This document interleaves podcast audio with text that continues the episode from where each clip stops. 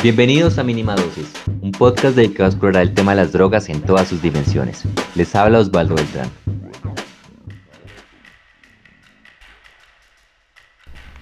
El episodio que están a punto de escuchar es parte de una conversación que tuvimos en Twitter en la que hablamos sobre consumidores y su responsabilidad en el asunto de drogas. Queremos conmemorar que en días pasados, más exactamente el 17 de junio, se cumplieron 50 años de la guerra contra las drogas, pero no queremos hablarles de lo nefasta que ha sido la guerra ni, ni de los efectos de la prohibición como hacemos en cada uno de nuestros episodios, sino que tenemos preparado algo diferente. Para acompañarnos está Pedro. Pedro es periodista, documentalista y él es quien se encarga de hacer toda la magia de edición. Hola Pedro. Hola Osvaldo, gracias. También tenemos a Mónica Guerrero. Ella es mexicana, es maestra en estudios de conflicto y tiene un amplio conocimiento en las economías criminales. Hola Mónica, gracias por venir. Hola Osvaldo, hola Pedro. Eh, no sé si han visto, pero se han puesto de moda algunos memes que dicen algo así como con tu cocaína financias la guerra contra, en Colombia o en México. Y memes que por lo general responsabilizan al consumidor de la violencia criminal alrededor de las drogas. Por eso hoy queremos hacer este espacio para hablar de consumo y de economías ilícitas. Hace algo más de un mes, Pedro alborotó la vispero en nuestras redes sociales. Él puso un tweet que decía, lo voy a leer, la gente no usa drogas para financiar a las mafias. El gobierno financia a las mafias prohibiendo las drogas. Las cosas como son. El tweet se volvió ciertamente viral, llegó a más de mil likes y 300 retweets y se generaron ciertas conversaciones interesantes que queremos traer aquí. Entonces, para comenzar, quisiera preguntarle a Pedro por qué surgió el tweet y a los dos, a Mónica y Pedro, les quiero preguntar, ¿qué tan culpable es quien consume drogas como la cocaína en cuanto a los efectos de la guerra contra las drogas, en cuanto a la violencia que se genera debido a que las drogas sean ilegales? Eh, bueno, el tweet yo lo escribí porque fue por lo del paro, que en el paro estaban diciendo, no sé no sé por qué había como una protesta, como una fumatón o algo así. Creo que era como el día de la marihuana, no era el 420, sino. Sí, una fumatón, de hecho. ¿Celebra? De hecho, que yo, yo sin darme cuenta, como que vi el cartel y lo, los retuiteé. Y fue un error porque era, era no, no, leí bien, decía algo así como vamos a fumar marihuana para, para tumbar al gobierno, algo así. Entonces yo pues yo me acuerdo que, que, la gente como que estaba hablando ese día, de ese tema, y se estaban repitiendo con, con, lo mismo, como que las drogas, o sea que el consumidor financiaba los grupos paramilitares, entonces que no era coherente salir a marchar y pues etcétera, porque uno financia los grupos eh, armados. Entonces pues a mí a mí eso pues yo lo he venido escuchando, o sea, no me sorprende, pero, pero sí es algo que, que, me llega a molestar, o sea, me da risa porque pues, me parece hipócrita porque son las mismas personas que consumen las que salen con ese argumento que se me hace que es súper moralista, o sea, como que es hipócrita y es contradictorio, pero al mismo tiempo como que no tiene sentido por ningún lado donde lo dicen, o sea, ni el consumidor es el único que financia a los grupos porque hay toda una economía como alrededor del narcotráfico y pues tampoco se pueden cultivar, autocultivar, mejor dicho, eh, pues todas las drogas, o sea, no. Entonces es a raíz de eso que, que, salió ese tweet y pues yo me puse ahí como más o menos a discutir con algunas personas, pero pues yo siento que, que sí es falso completamente que, que eso sea así. Bueno, y Mónica, ¿qué, ¿qué, tan culpable es el consumidor de cocaína, por ejemplo? A mí me gusta hacer una comparación, eh, a ver, culpabilizar al consumidor es como cuando uno intenta culpabilizar a un individuo por el cambio climático, ¿no? Esta suposición o este tipo de suposiciones individualiza el problema y es muy popular entre algunos sectores y sobre todo entre gobiernos eh, digo, acá en México no somos, me imagino que en Colombia tampoco, ajenos a programas gubernamentales como Vive sin drogas o acá hay uno muy popular que se llama El, mundo de, las drogas no hay final feliz, donde responsabiliza totalmente al consumidor por todo lo malo que le sucede. Este, y digo, yo concuerdo con Pedro, a ver, eh, una de las principales fallas de los gobiernos ha sido criminalizar el uso de las drogas y no abordarlo desde lo que es que es un problema, y me refiero a un problema cuando nos referimos al uso problemático de drogas, eh, es un problema de salud. Y, y, por otro lado, de abordar la crisis de, de, seguridad que surge de esta criminalización y sobre todo de la violencia, como lo que debe de ser, ¿no? Es desde un replanteamiento de toda la política de seguridad del Estado. Entonces, lo que hacen al individualizar el problema, eh, que es cuando responsabilizamos al consumidor, es que desvía la atención de otros problemas mucho más profundos, ¿no? La relación entre los cárteles y los estados, eh, las economías eh, criminales eh, muy a la mano con las formales, el tema de la desigualdad, securitización y criminalización de todo aquello que como se ve muy difícil o inmoral, ¿no? Yo sí quiero decir que, por supuesto, a ver, tampoco podemos decir que el consumo no tiene ningún efecto en el mercado o en las dinámicas que ocurren ahí, pero decir que con ello financias la guerra en México o en Colombia es, por decirlo menos, exagerar, ¿no?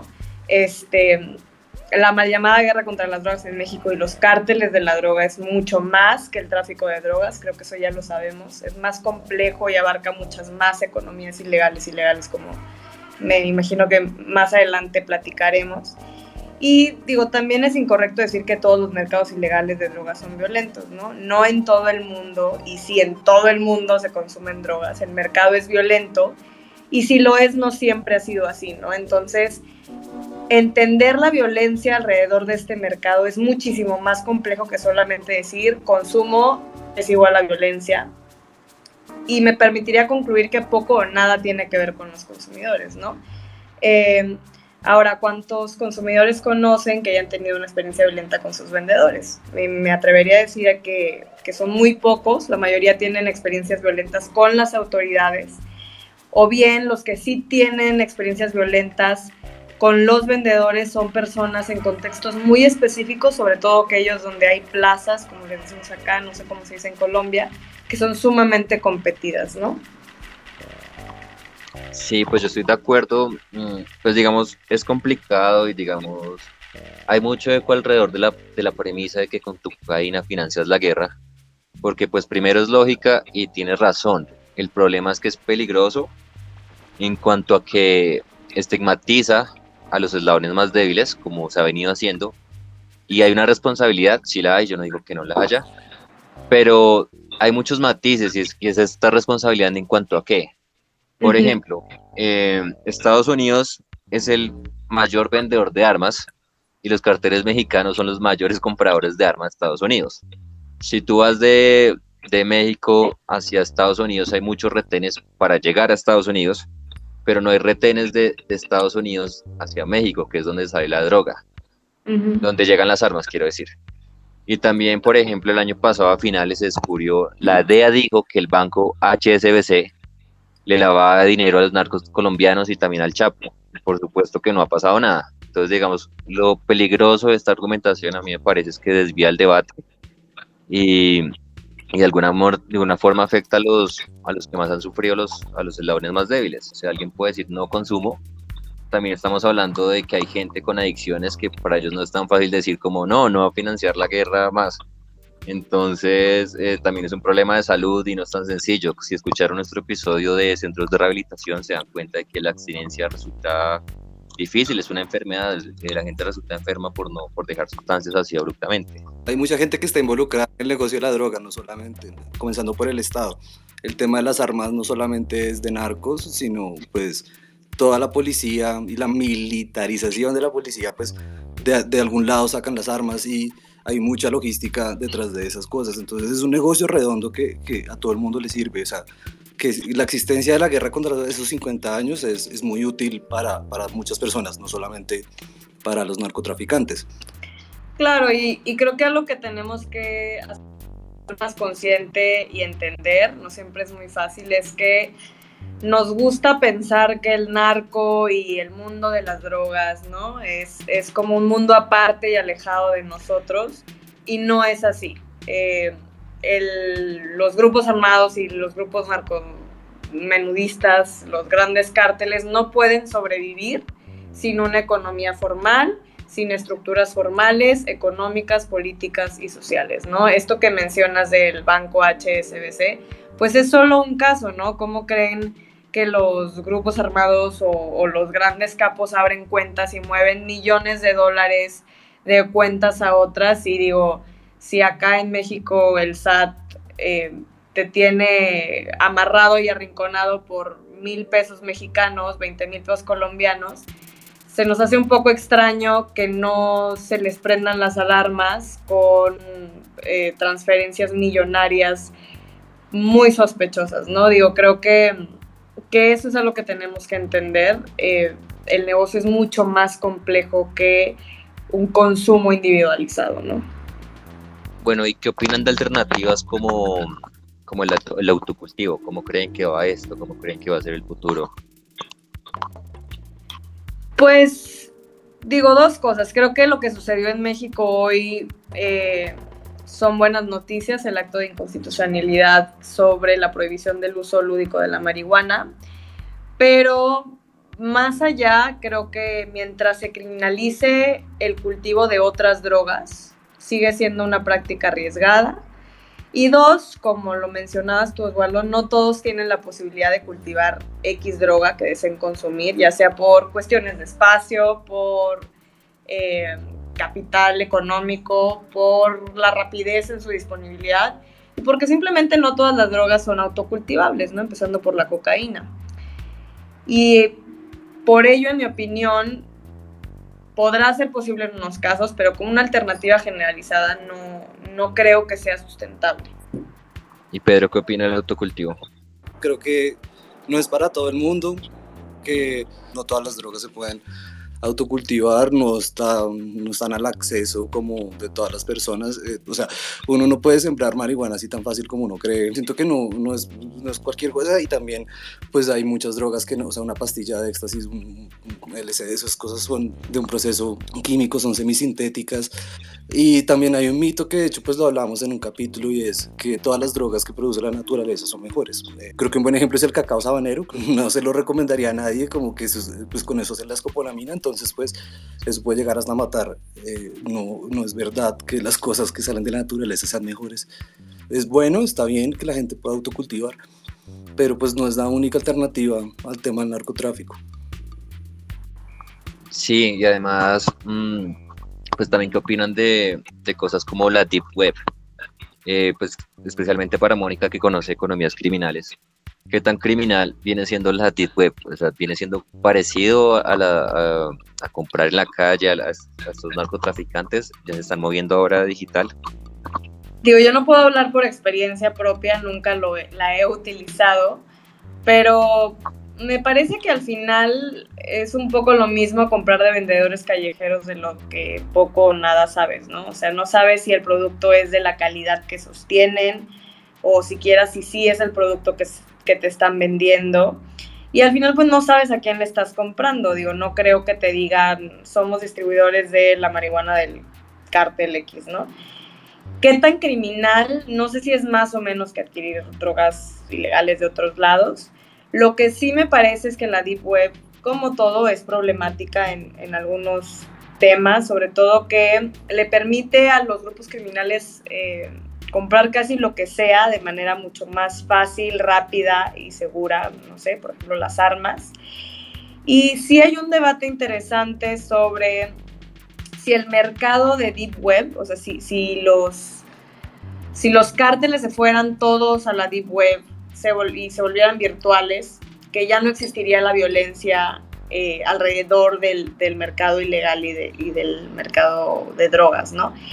Es una buena discusión, creo que la podemos discutir. No, yo no estoy tan segura. Eh, los grupos armados que tienen que ver con droga, al menos hasta ahorita, siguen siendo muy territoriales y van a seguir teniendo la necesidad de controlar rutas de tráfico, este, van a seguir teniendo la necesidad de eh, pues ocupar territorio físico, ¿no? Para producir, para plantar entonces, yo no estaría tan segura para decir que con eso resolvemos la violencia, ¿no? Si eso es, es, es el debate, sobre qué tan criminal pues me parece que es, no sé si es más o menos, eh, creo que es un poco lo mismo, ¿no? Sí, justamente mm, con Mónica hicimos un diplomado de drogas y derechos humanos en el CIDE en México y entre los estudiantes compartíamos una preocupación cuando se habla de regular eh, bueno, es cierto que regular no es la panacea, regular las drogas no implicaría que se acabaran las bandas criminales, porque justamente ahora las bandas criminales están diversificadas. Eh, por ejemplo, Colombia, mm, cuando vemos una, un sitio de, cultivos de droga, encontramos que hay otra, otra industria ilegal al lado, como puede ser, por ejemplo, comercio de madera o minería ilegal. Eh, sí, la economía está un poco más diversificada. Yo diría que no, no sería el fin de ellos, pero por supuesto que sería un golpe duro si se drogas y, sería mucho mejor que prohibirlas.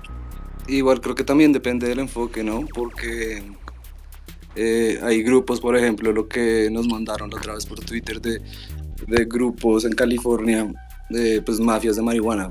Entonces, pues también depende un poco de cómo está regulado y el precio que, que se le tenga cuando ya esté regulado, o sea, la marihuana eh, legal es carísima. Entonces, pues no me parece raro que hayan mafias vendiéndola mucho más barata. Sí, regularla no es tan sencillo, o sea, eh, veíamos también un tema de, hay todo un estudio sobre ver cuál es el precio de, la marihuana, se tiene que hacer un estudio de mercado porque justo lo que, lo que dices, Pedro, no es solamente regularla y ponerle el precio que tú quieras. Si quieres que sea competitivo y si quieres que la gente salga del mercado negro o ilegal, tiene que ser, eh, pues tienes que jugar, ¿no? Calidad, precio, este, disponibilidad, facilidad y accesibilidad, no sé, es, es, complejo.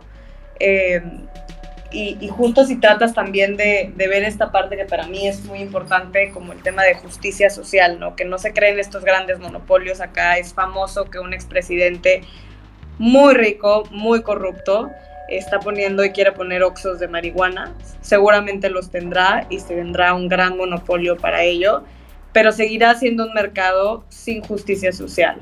Entonces, hacerlo no es sencillo, eh, más allá de la moralidad y la ideología y la política de por qué el mercado es, es está prohibido y es tan estigmatizado, este, es porque no es sencillo.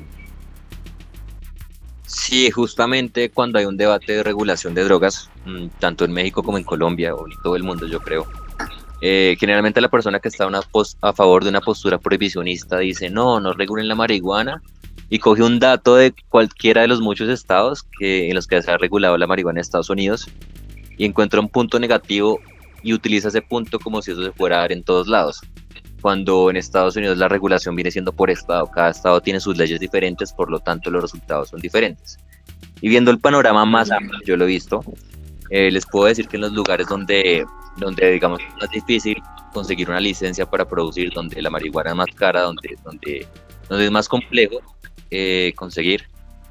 Eh, existe un mercado negro paralelo y la, la, regulación no ha funcionado. En cambio, en los lugares donde el, donde el mercado es más accesible, donde, por ejemplo, que las, la regulación ha sido más sencilla para la gente, eh, vemos que se está combatiendo efectivamente el mercado negro, que eso funciona. Entonces, depende también desde donde se mire. Sí, igual es importante, pues es que es un algo que todavía no sabemos, entonces sí por lo menos es es chévere ir comparando los, los, datos y las experiencias de diferentes estados o ver también pues el caso de Uruguay que es un, negocio completamente distinto porque pues lo controla el Estado, ver la experiencia tanto de los consumidores como pues del, tema de la violencia, el narcotráfico, yo creo que igual sí ha afectado positivamente, creo que eso indica que, que despenalizar por lo menos es, es, es, el camino y ya después eh, pues uno analizar diferentes pues, formas de, o diferentes modelos económicos, pero igual creo que tiene que pasar con todas las drogas. Me parece muy chévere lo que está pasando en, en Washington y creo que en Oregon también, con los psicodélicos. Entonces, eh, es un tema que ya ellos ya no pueden controlar. Eh, son más de 20 estados los que, los que legalizaron la marihuana recreativa. O sea, creo que ya no hay, no hay, marcha atrás. Sí, justamente resulta más aterrizado pensar que se regularicen las drogas a que la gente deje de consumir. O sea, sería maravilloso si pues, dejaran de consumir y se acabara como el problema. Pero es que el consumo ha existido antes de la prohibición. Muchas de las drogas ilegales han, han sido, han existido antes de, de que existiera de hace 50 años, de 1971, cuando se declaró la guerra contra las drogas y se criminalizaron las sustancias. Entonces realmente sigue siendo más fácil regularizar las drogas a pesar de los retos que esto tiene en política internacional que pretender que la gente deje de consumir, como esta conciencia y diga, y sobre todo lo digo por la persona que tiene adicción y que realmente no le queda tan fácil. Sí, claro, creo que el tema de la, de la legalización y la no criminalización mmm, creo que sí puede tener incidencia en esto que llamamos la guerra contra las drogas, eh, pero creo que también es muy valioso centrarnos en los consumidores, ¿no? Y partiendo de la idea de que en otros aspectos luchamos y agarramos la bandera de la libertad y de que cada quien su cuerpo y sus decisiones y su vida, bueno, pues eso también se tiene que trasladar al hecho de qué consumimos y qué no. Creo que la labor como sociedad, como gobierno, es darles la información científica em, sobre qué es lo que podrías estar consumiendo y qué efectos podría darle a tu cuerpo. Dejando la moral al lado, ¿no? Este, no podemos dejar y no podemos dejar de decir que las drogas tienen un efecto, podrá ser negativo, podrá ser positivo, este, pero creo que sí necesitamos hacer un esfuerzo por entrarle por ahí al tema, ¿no? Dejar, dejar la moral de un lado que nos, ha hecho tanto daño y que no resuelve absolutamente nada, empezar a ver los, los datos y sobre todo pensar en el consumidor como una persona, un ser humano, un ciudadano que merece toda la dignidad y el derecho a poder consumir sin ser violentado, estigmatizado, eh, quizá incluso hasta encarcelado, ¿no? Eh, la ilegalidad solamente pues genera más corrupción. El tema de, lo que tú decías es completamente cierto. Creo que las experiencias violentas que tienen los consumidores no son con los dealers, sino pues es con la policía, ¿no? Y pues yo creo que todo el mundo conoce la historia de, de un soborno, de que, que, alguien le tuvo que pagar o pues, ¿me entiendes? a un policía para no ir a la cárcel y todo eso genera pues un montón de, de, de, de problemas que pues no se ven, no son obvios, pero cuando, cuando uno ve la experiencia de un consumidor de drogas con la policía, sobre todo pues, los habitantes de calle, se, basa básicamente en la violencia. La policía solamente está para reprimirlos a ellos. Y todo eso es por el estigma que hay, por la moralidad que se le pone al tema. Y creo que pues sí hay que partir de ahí, como quitarle eh, eso a la discusión porque igual hay drogas legales que matan muchísimas personas, o sea, las pastillas en, en, Estados Unidos matan muchas personas y la droga que más mata pues creo que es el tabaco, entonces pues eh, no se trata como de cuál es la más dañina o si es legal o no, por, o por cosas morales, sino pues al final de, de todo que, que el consumidor pues tenga dignidad. Mm, sí, y además que mm, también se genera cierta economía ilegal, además del acto de dar dinero y conseguir una droga, alrededor de, que la droga sea ilegal se generan otras economías, como bien decían los policías. Mm, hay un estudio de la Universidad de los Andes que dice que en los CAIS a los policías les dicen, tráigame tanta droga. Entonces ellos van a ir a buscar a cualquier persona que esté consumiendo. Eh, con el, objetivo de cumplir ciertas metas de incautación y a la vez con el objetivo de también conseguir plata, pues, porque pues hay sobornos, y pues esto ocurre porque hay prohibición. Mm, si vemos casos diferentes, yéndonos lejos hacia Asia, vemos que la ilegalidad viene siendo una forma de control social. Cuando hay convenciones de drogas, eh, los países de Europa y los de Latinoamérica dicen, no, sí, por favor, regúlenla. Y los otros, los de Asia, dicen, no, no, esto nos hace daño. Y si tú miras la situación es que hay cierta forma de control social, como pasa en Filipinas, y se convierte como la excusa perfecta para criminalizar a, los otros. Y, viene, y no, no van como a perder ese control porque sí, digamos, es uno de los obstáculos a nivel mundial de esto. Y como bien decía Pedro, eh, pues uno de los objetivos de la guerra contra las drogas era proteger la salud de las personas y si vemos la crisis de opioides en Estados Unidos, esto no está ocurriendo. Si vemos la ilegalidad en la, cual no hay trazabilidad, en la cual no se sabe eh, de dónde vino esta droga que contiene, ahí está afectando la salud. Digamos, no, no ha cumplido como su objetivo. la prohibición viene más allá de, pues, de con solamente un mercado de recibir y comprar. Mm, bueno, quisiera preguntarles por lo siguiente. Mm, he visto que hay como un mercado, se, se han consolidado ciertos mercados responsables.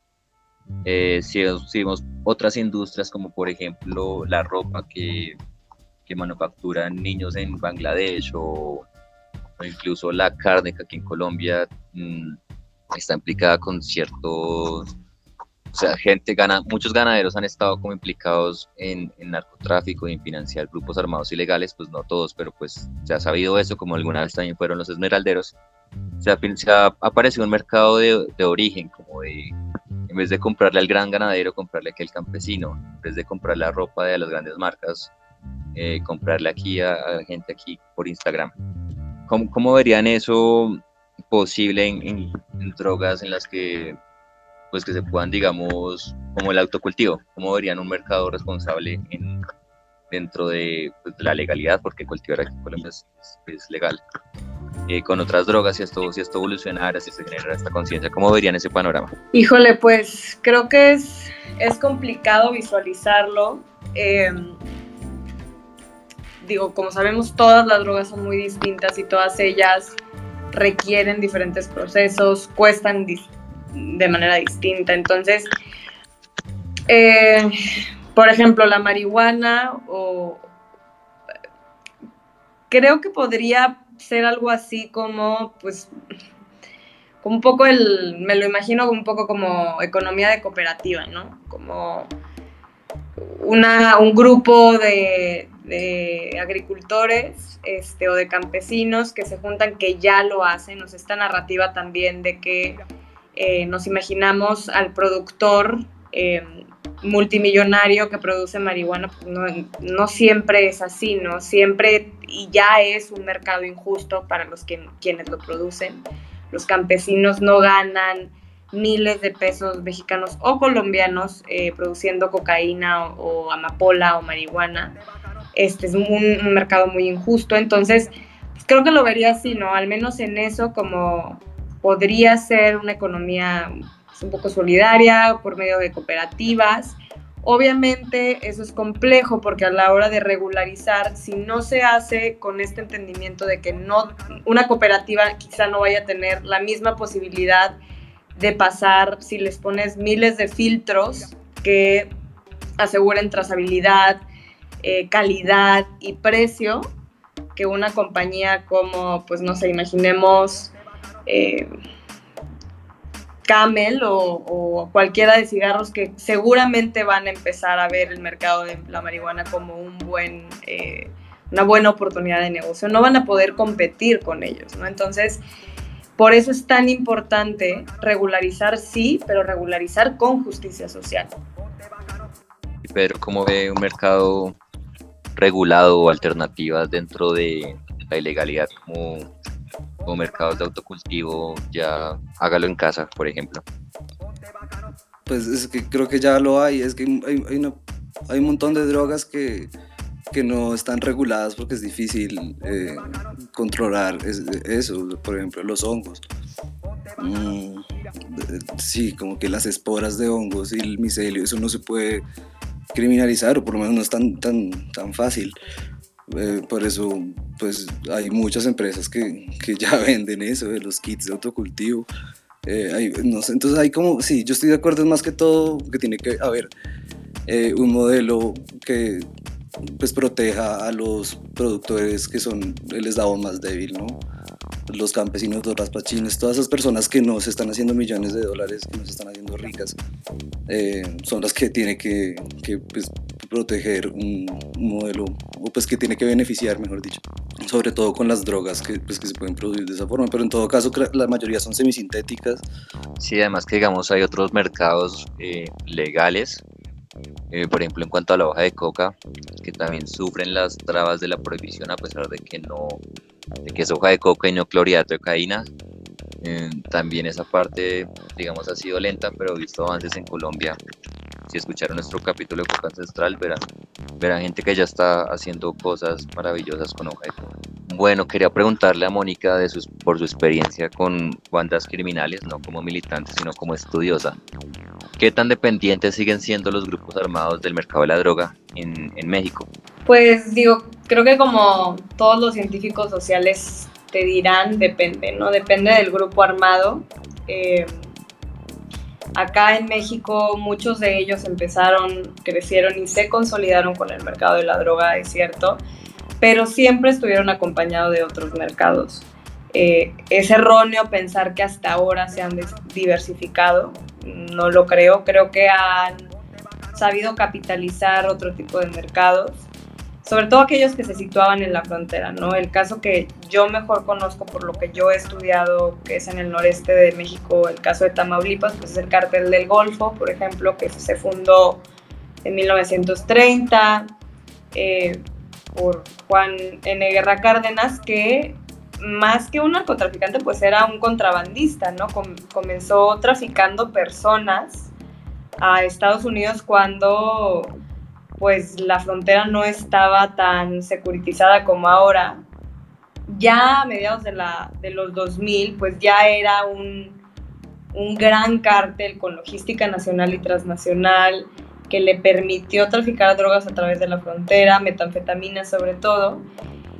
Pero incluso ya para ese momento, eh, y de acuerdo con, con, estudios de Guadalupe N. Correa, es ya habían penetrado el 34% de la producción de bienes legales en Tamaulipas. Controlaban casinos, hoteles, carnicerías, tortillerías. Este, el cártel del Golfo se vio implicado en, el asesinato, no se sabe bien si fueron los Zetas o el cártel del Golfo, algunos dicen que ambos, con la masacre de San Fernando, de donde murieron muchísimos migrantes, porque justo estaban en el tráfico de personas ya y en el tráfico de migrantes. Eh, acá no sé si el robo de combustible en Colombia se llama huachicol, acá se llama así, también es un gran negocio al que, al que están. En Coahuila, los Zetas eh, lavaban su dinero por medio de gasolineras. Entonces, han diversificado su, pues, su financiamiento pero siempre lo han hecho, ¿no? Y, y, lo más importante es que se han sabido penetrar muy bien con, con la economía legal. Eh, otros, por ejemplo, los Zetas, un grupo armado sumamente violento en México, nunca realmente eh, fue el mercado de drogas, sino que su financiamiento se basaba por medio de, de extorsiones, sobre todo el secuestro y el, y el cobro de piso.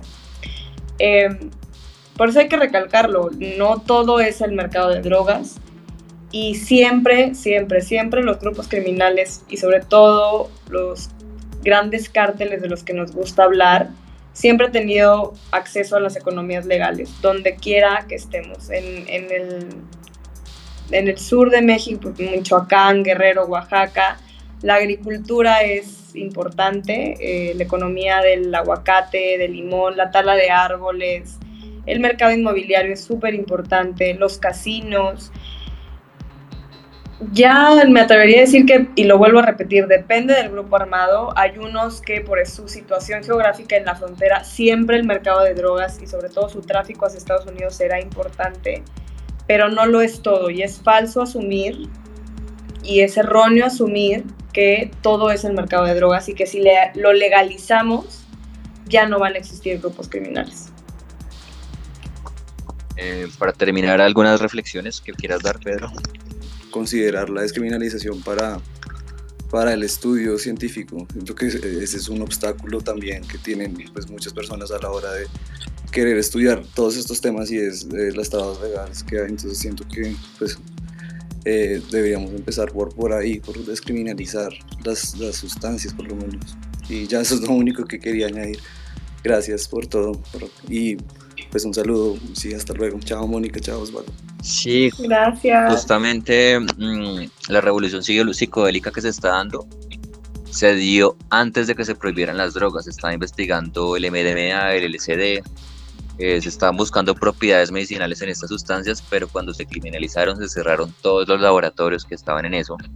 Y ahorita, 50 años después, por otra vez estamos retomando y hay grandes avances. Ese es el tema de nuestro siguiente episodio, pero el MDMA o éxtasis tiene ciertas propiedades medicinales impresionantes, de las cuales vamos a hablar.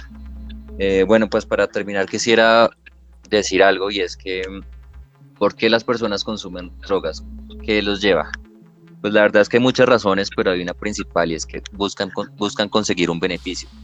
ya sea el oficinista que no se quiera dormir y se tome un café, o la gente que haga una reunión y quiera dar una copa de vino para socializar, o, o la persona que necesita morfina para cuidados paliativos. Por lo general, buscan un beneficio, incluso para expandir la conciencia, incluso cuando hablamos de drogas psicodélicas. Y, y, pues de alguna forma siempre lo van a seguir buscando. Así que prohibir no, no, es, eh, no es como la salida. Mónica, ¿algo que quieras decir? Nada, que creo que pues tenemos que un poco alejarnos de estas grandes narrativas tan simplistas como decir que el consumidor financia una guerra. Eh, creo que lo que aprendimos y lo que hemos aprendido tú y yo, Osvaldo, en, con el CIDE y con estos investigadores que están haciendo cosas increíbles sobre la política de drogas, es que nos confrontan a alejarnos de la gran narrativa de que todo es culpa de las drogas y de que toda la violencia tiene que ver y está relacionada con las drogas y que la solución, como en todos los grandes problemas, empieza con nosotros, ¿no? Creo que es desafortunadamente más complejo que eso. Este, y, bueno, pues que, leamos, que discutamos estos temas, eh, me parece súper importante. Los felicito a ambos y muchas gracias por la invitación. Vale, gracias a todos por escucharnos. Recuerden que estamos en Spotify y en Google Podcast, Apple, Apple Podcast, con el portal de la línea del medio. Pronto volveremos con más espacios como este.